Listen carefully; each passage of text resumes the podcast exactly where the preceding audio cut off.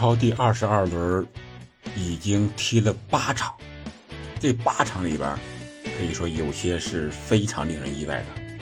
你比如说，卢顿在主场四比零布莱顿，我在预测的时候说了，卢顿的主场确实不好踢，确实没想到上半场就能三球领先布莱顿，而且开场不到两分钟就进球，这个是没有想到的。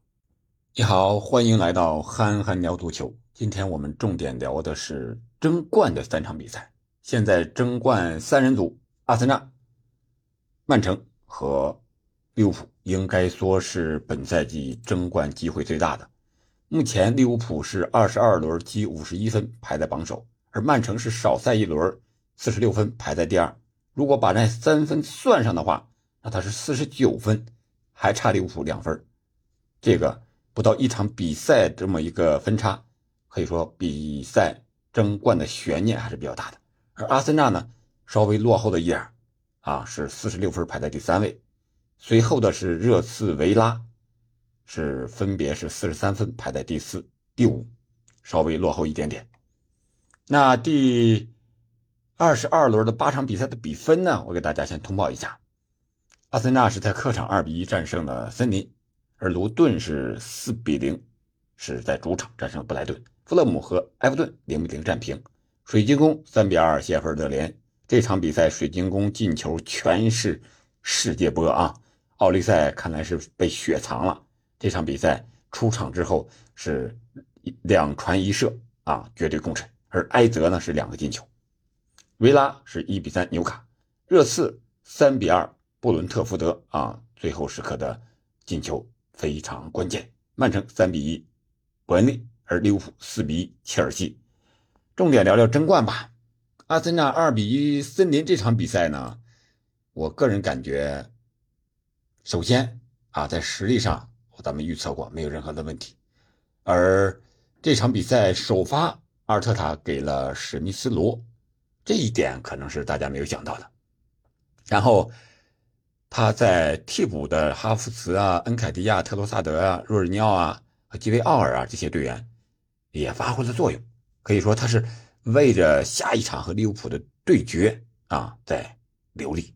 这场双红会肯定对本赛季的争冠走向有一个非常关键的作用。那从整场比赛的状态来看，呃，热苏斯的状态还是不错的啊，有进球。有助攻，而且非常的灵动啊！看到了巴西球员的那种风采。而特罗萨德也好，还有哈弗茨也好，替补之后能够充分的发挥作用。唯一的问题，我觉得就是阿森纳在这个前场进攻的时候，特别是压着对方打的时候，有的时候过于细致了，细的有点繁琐，这样的话就容易。太拖泥带水，容易让森林大反击，容易让任何对手大反击。而森林在阿维尼、埃兰加、伊沃比啊回归之后状态不错啊，还打了一个啊一个进球，对吧？我觉得，呃，阿森纳这个弱点上啊就是这个问题啊，就是这个前场进攻之后，万一不得手，让人家打反击，遇见强队他就不好弄了。然后我们看第二场啊，是三比一，这比分也很有意思，二比一、三比一、四比一，是吧？曼城三比一伯恩利这场比赛悬念应该是没有问题。呃，看点在哪儿呢？就是阿尔瓦雷斯过生日，两个进球，这肯定是最好的受理了。然后德布劳内首发了，然后瓜迪奥拉还排了一些替补队员，是吧？你像这个刘易斯呀，首发啊，让这个。沃克啊，今天就轮休了。然后在前场呢，努内斯是首发了，而你像碧玺啊，这场比赛也是休息了。啊，卡瓦契奇啊，替补了，是吧？这是状态都不错。现在而且没有伤病，这个对曼城来说是最最可怕的地方。而哈兰德呢，也是在七十多分钟的时候。替下了队长德布劳内，德布劳内这场比赛发挥可以说是，啊，还是很神的啊！首先一个是任意球的助攻，这个应该是练过的啊。进球之后，瓜迪奥拉也是跑向这个替补席，给这个呃专门负责任意球训练的助教啊，在这儿来了个致意。两个人是吧？我觉得这个就是训练中的东西在比赛之中得到的体现，这就是你训练没有白训，就是非常具有针对性的，那你这支球队就很容易成长。啊，德布劳内复出之后呢？可以说，使曼城的进攻更像潮水一样，一波接着一波的，从不间断，唰唰唰。这边刚退回来，更强的一波又又回去了啊！你看几个进球，十六分钟、二十二分钟，这连续的，就短时间内五六分钟就进球。然后下半场四十六分钟，刚一开场是吧？二十五秒又进球。你这样的话，你你伯恩利显然是招架不住的，任何球队也招架不住。哈兰德替补出场那种饥渴感是吧？上去就撞倒了这个奥谢吧，然后也有一个头球，还有一脚左脚上面打刺了，可能需要找找比赛的状态啊。这是曼城，但是曼城有一个问题，我觉得就是还是他左后卫这个速度单防一这个问题上。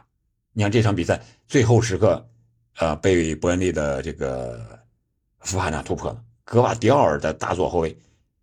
几乎是又重现了一下这个，呃，世界杯上被梅西过掉的一瞬间，啊，只不过没有梅西过的那么，可以说那么，呃，精彩啊，或者说是举世留名吧。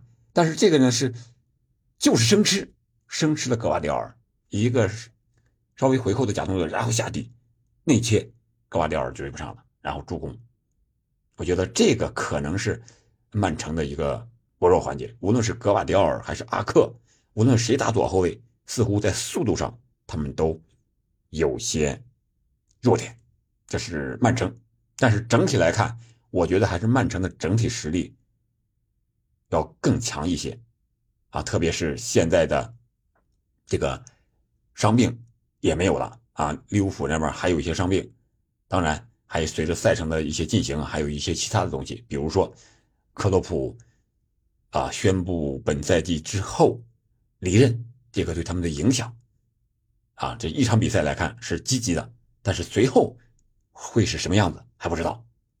然后就是利物浦四比一切尔西这场比赛，呃，怎么说呢？切尔西现在确实是也就这个水平吧，或者说这个波斯特克格鲁啊，不是啊，不是不是奥波，是波切蒂诺这个阿波，他这个执教水平啊，我觉得。没有得到什么名帅啊，还达不到这种程度，没有得到真正的这种验证，是吧？他在热刺确实是进了欧冠的决赛，但是没有拿到冠军。我觉得他在切尔西这场比赛，范加尔是坐在了替补席上啊，坐在观众席上。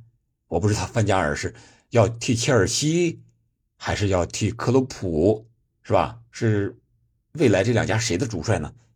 或许是有点关系吧。呃，这场比赛幸亏努涅斯是四次击中门框啊！如果不是四次击中门框的话，包括一个点球，那这个比分就不只是四比一了。我记得小罗是在训练的时候试新鞋，四次击中横梁弹回来自己就接住，这个事儿不知道是真是假，但是我通过看那个视频感觉是真的，因为那个如果是假的话，那视频剪辑的人啊。他在剪辑界的水平绝对像足球界的小罗一样那么高了。然后，努涅斯呢，一场比赛四中门框，这个可能也创了一个记录了。但是不得不说的是谁呢？最大的功臣是这个顶替阿诺德首发的啊，这个八十四号康纳布拉德利，年轻的二十四岁的小将，一射两传，让我们看到了年轻的阿诺德的风采。但是阿诺德才仅仅二十五岁呀。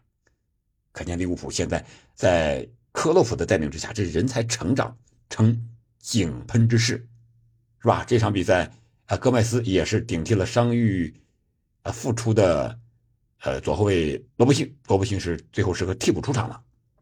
可以说现在呃利物浦的状态也是越来越好，这个和曼城之之间的一个斗争啊，或者是一个争夺会更加的精彩。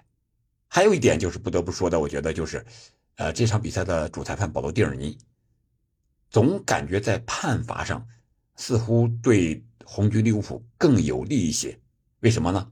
比如说开场，还有比赛之中过程中有那么一两次的疑似点球啊，范戴克对加拉格尔的一个这个冲撞，或者说膝盖的一个刮蹭，但是保罗蒂尔尼没有表示，也没有启用 VR，呃，通过慢镜是看不出来的。如果启用的话，很有可能会判点，而这个时候比分还是零比零的。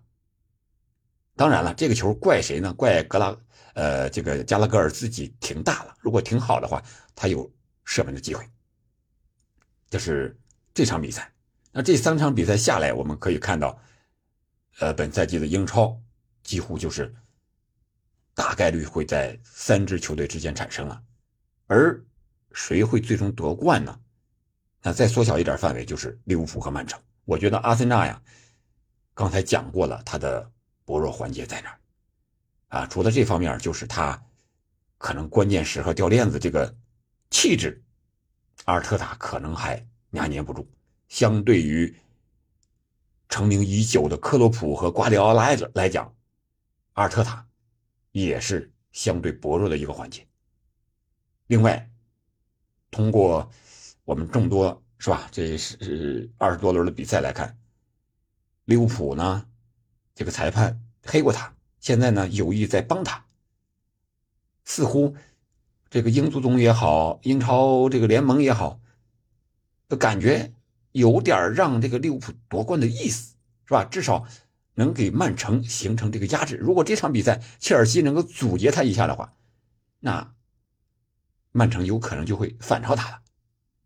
所以说，这个是不是有一些其他的因素在里边？我们不得而知，只能是这么推测。但是总体来看，本赛季英超的争冠应该就在三支球队当中。当然，最关键的赛程还是这个，呃，三月份之后是吧？亚洲杯、非洲杯打完了，然后欧冠、欧联、欧协这些欧洲的比赛开干，然后各种足总杯联赛，呃，多线的开战之后，啊，这个球员的状态，还有这个伤病程度，这个。也是影响比赛的一个非常重要的因素。再一个就是东窗引援，啊，这个板凳深度，三支球队，啊，可以说是都没有进行补强。但是呢，曼城这块德布劳内的复出，哈兰德的复出，多库的复出，哎，相当于花了大价钱买了强援了。而利物浦这边呢，我觉得，呃，萨拉赫的。欧洲呃非洲杯的这个缺席啊，至少这段时间没有受什么影响。呃，若塔是很有效的弥补了萨拉赫伤呃这个缺席之后的这个进球效率。若塔非常关键，在前场的这个搅和程度，还有这个处理球串联的能力，我觉得有点菲尔米诺的意思了啊。当然他是出现在左路萨拉赫这个位置上，但是他也经常。来回换到右路或中路啊，去串联啊，这个是非常关键的。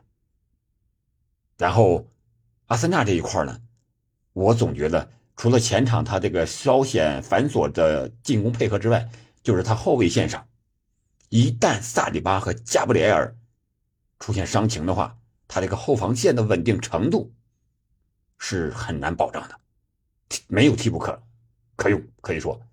范建阳是吧？他更多的是出现在两个边路的这个比赛当中，当然他能够打这个主力的中后卫，但是面对曼城啊、阿森纳呀、热刺啊这些强队的冲击，范建阳能不能保持着稳定程度？